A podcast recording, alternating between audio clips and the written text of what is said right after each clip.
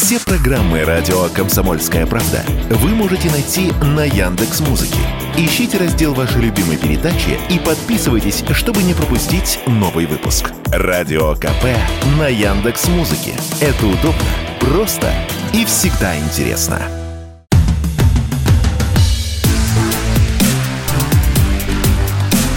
Честное риэлторское. Всем привет! Это программа «Честная риэлторская» и я, Юрий Кораблев, ваш помощник в сфере недвижимости. В январе этого года упал спрос на вторичное жилье в Москве. Как сообщили в Росреестре, за этот период на вторичном рынке столицы было зарегистрировано почти вдвое меньше сделок, чем в декабре. При этом год к году тоже есть снижение. Что сейчас происходит на рынке недвижимости? Тренд на снижение цен продолжается, рассказал радио «Комсомольская правда» вице-президент гильдии риэлторов России Константин Апрелев.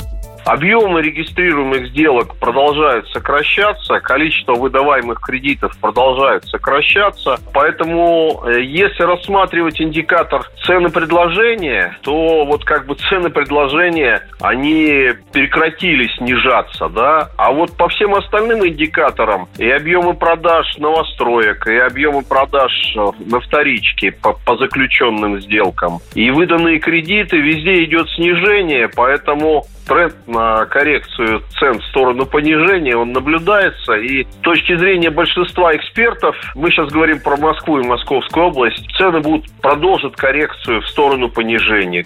Основной фактор, который сегодня влияет на спрос на квартиры, это ставка по ипотеке. Если она будет такой же высокой, как сейчас, желание купить жилье будет у небольшого количества россиян, а значит и цены будут постепенно снижаться. Скорее всего, так будет происходить до конца года, прогнозирует Константин Апрелев цены, ну, скорее всего, будут снижаться как минимум до осени текущего года, но, может быть, и до конца года. Очень многое зависит от того, что у нас будет происходить с ипотекой, да, потому что основной драйвер спроса – это ипотека. У нас 75-80% всех совершаемых сделок и на вторичном, и на первичном рынке – это сделки с использованием ипотечного кредитования. Поэтому от того, какой будет ставка ипотечного кредитования, будет во многом зависеть э, и спрос. Тренд, ну, собственно говоря, наиболее вероятный – это продолжение коррекции цен в сторону понижения. И динамика примерно около 1% в месяц.